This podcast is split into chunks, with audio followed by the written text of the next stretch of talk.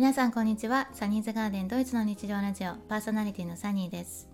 この番組はドイツ在住10年以上のシングルワーキングマザーの私サニーがドイツ生活の気づきや役立つ情報を織り交ぜながらゆるりとお届けしている番組です。早いもので3月に入りましたが皆様いかがお過ごしでしょうか？日本は少しずつ春になっているかもしれませんね。暖かくなってきましたでしょうか？さて今回の配信はドイツで経験した eBay クラインアンザイゲンという不用品販売のサイトの利用についてね、あの、お話ししたいと思います。季節の変わり目に入るからか、あの、半年ね、1回くらいの割合でしている部屋の模様替えを無償にしたくなりまして、あれこれね、家具の配置を変えたり、デスクのサイズを変えてみようかとね、いろいろとしていて、eBay クライアン財源をね、利用していました。ドイツ在住の方はね、ご存知の方も多いと思うのですが、eBay クライアント財源っていうのは、あの、手数料なしでね、個人間で不用品の、えー、販売がね、できるサイトなんですね。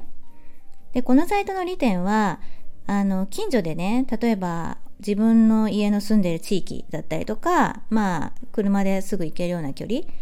で、えー、っと、自分の欲しいものをね、販売している人がいたら直接取りに行くことができるので、例えばね、家具とかスキー用品とか、ちょっと大型で配送費がかかるっていうものもね、自分で取りに行くことができるので、配送料がかからないんですね。はい。それで結構ね、あの、人気になっています。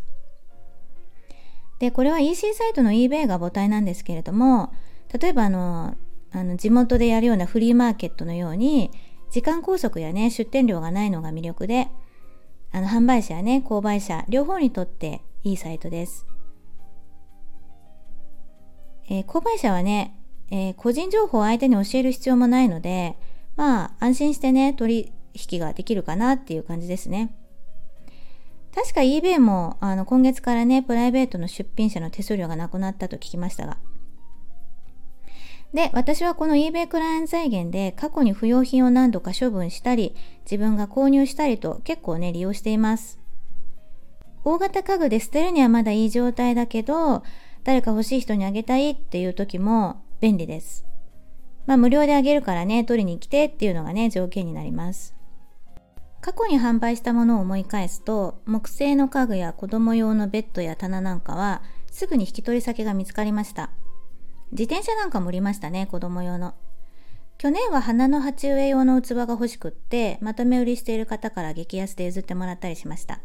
確か花の鉢植え用の器はね、5個で10ユーロとかだったかな。えー、で、フリーマーケットのように個人間取引で直接会って値段交渉とかもできるので、まあ、あの、フリマのようにね、えぐい値下げ交渉してくる方はいないですけど、メールでね、事前に値下げ交渉はよくあることなので、販売する場合は値下げ率も含めて若干高めに設定するといいかと思います。ものにもよりますが、最低50ユーロで売りたかったら60ユーロで出してみるとかですかね。無料であげたい場合は、街中だと特にね、外の道路に出して、通ファーシンケンって書いておけば、あのまあ、ただであげますよっていう意味なんですけど、ものによりますがね、大体なくなってますよね。この辺は街のルールを確認した方がいいかもですが、小さいものだと段ボールにまとめて置いておいて、歩道に置かれていたりするのをたまに見かけます。で、今まで何度かね、eBay クライアント財源であの不用品を販売してきて、私が気をつけていることがあるので、今回はね、販売者目線で簡潔に3つお話ししようと思います。購入する時のね、参考にもなるかと思います。まず1つ目。これね、めっちゃ重要なので一番最初にお話ししますが、時間厳守にしてもらうことです。これね、例えば不要な家具を無料、えー、または格安で販売した場合一番最初に欲しいと連絡してきた人と取りに来る時間のねやり取りをしますよね。その時にね相手が自分で言った時間通りに来ない人が必ずいるんですよ。で中には午前中に来るって言ったのにあの時間通りに来ないから連絡したら午後になら来れると言ってね。でまたその時間に来ないから連絡したらあのまた時間変更してほしい。で夜になりますっていう方がねいました。でその度にねあの、まあ、いくらねホームオフィスで私が働いているといえど相手にね振り回されるわけじゃないですか。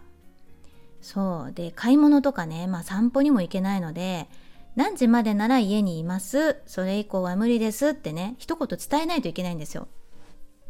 でこういう人はねまあまあいるんですよ。別に1人とか2人じゃなくてまあまあいるんですよ。そう。で私はね時間厳守の人にしかね販売しませんってね一言書くようにしました。これはねメッセージのやり取りでもしつこく伝えます。うん。それでも時間通りに来ない人にはもうねビシッとねお断りします。中にはね逆ギレする人もいますけれどもまあ最初からしつこく伝えているのに守らない人には一回ね時間もお金ですってね伝えたことがありましたね。まあ、別に何もされないしあのされたらね法的措置を取ればいいだけなので、まあ、この辺はね厳しい方がいいですねでもこうしてね自分のルールを徹底してからは取りに来る時間を変更される取引が激減しましたちなみに私も購入するときはもちろん時間厳守です。渋滞にはまって遅れるときは必ず連絡を入れています。次に2つ目に気をつけていることは先ほどの1つ目にも通じるのですが販売したい商品の詳細を面倒がらずにきちんと書くことです。これをするだけでね面倒な取引をね減らせてあの結果ね時間と労力をね節約できるんですね。家具だったらサイズはもちろんあのサイズの詳細ですよね。で壊れている箇所やあのなくなった部品傷などですね該当する箇所の写真も全部載せます IKEA とかの家具だったら名前も載せると検索で表示されやすいのでこれはね怠らない方がいいですね。あとは非喫煙者かどうかペットを飼ってないかを記載するのも有効です。喫煙過程だと非喫煙者にはすぐわかる匂いがあの木やね布に染みついているので記載することで一手間省けます。あのやり取りのね手間が省けますよね。でペットの有無については単純にアレルギーのある方もいるので親切かなと思います。逆に自分が購入する際には私は動物アレルギーがないのであえて聞かないことが多いですね。最後に3つ目は価格の設定では値下げ交渉を考慮して少し高めに設定することです。ドイツの eBay クライアント宣言を見ていると価格の横にファオベイ、えー、英語で VB ですねと記載されているのを見かけますよね。あれはファーハンドロングスバーシスの略で価格交渉できるんですね。つまり販売者は提示した金額でできれば売りたいけれど、うん、まあもうちょっと安くても売れればいいかなっていうようなねニュアンスです。まあ、とあくまでもね個人的には私は受け取っているんですけれどもまあ不用品だからねできれば早く処分したいわけです。私は販売者目線で話していますが例えばえー、リビングの本棚を仮に IKEA で100ユーロで購入し5年使ったけど特に問題なく綺麗な場合あなたならいくらで売りますか？目立つ汚れもなく小さな傷が12箇所ある場合私ならね50ユーロで販売してファオベイと記載します。本当は40ユーロでも30ユーロでもあの販売できればいいのですがファオベイと記載しただけで購入希望者がね価格交渉してくることが多いのでまあ、50ユーロが40ユーロになったら購入者はねお得な気分で満足してもらえますよね。もしたくさん傷があって汚れや故障があれば無料で譲りますがこれはねあくまでも日本人的考え方です。仮にねあなたがこの本棚の購入者である場合写真と内容をよく確認して質問があれば遠慮なくじゃんじゃん聞いた方がね時間と労力を節約できます。実際素人販売者の方が多いので価格にはその販売者の価値基準が出るんですね。なので最後はトゥーに行く時よく状態の確認をすることが必須です。まあ、仮にね状態が良くなくても50ユーロとかね60ユーロで出してる方も多いのでその辺はねあの取りに行く時にやっぱり状態を一番最後確認することが重要ですね。ちなみに余談なんですが家具や自転車など欲しいものが決まっている場合出品があればお知らせが来るように設定できます。これねすごい便利なのであのぜひ活用してみたらいいかななんて思います。アパート探しもそうなんですけどねこういう争奪戦になり得るものは一番に手を挙げた人のところに連絡が来るのでもしどうしても欲しいっていうものがねある方はね是非参考にしてみてください。でその設定のやり方なんですけれども、えー、eBay クライアン財源の、えー、アプリをダウンロードするじゃないですか。でダウンロードしてログインするとですね一番左下のホーム画面、スタートっていうところを押すと、えっ、と、ゾハンインどこどこ自分の住んでる住まいのところ、えっ、と、一番上に、まあ、検索窓があるじゃないですか。で、例えばそこに、うーん、そうだな。例えば、ファーラードとかって入れるじゃないですか。ファーラード、自転車ですね。で、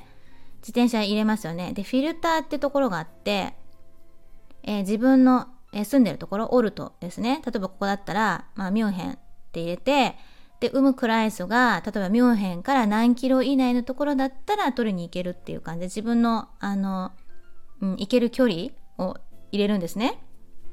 まあ、例えばミュンヘンだったら、ウムクライスを、そうですね、10キロ、20キロ、30キロとか、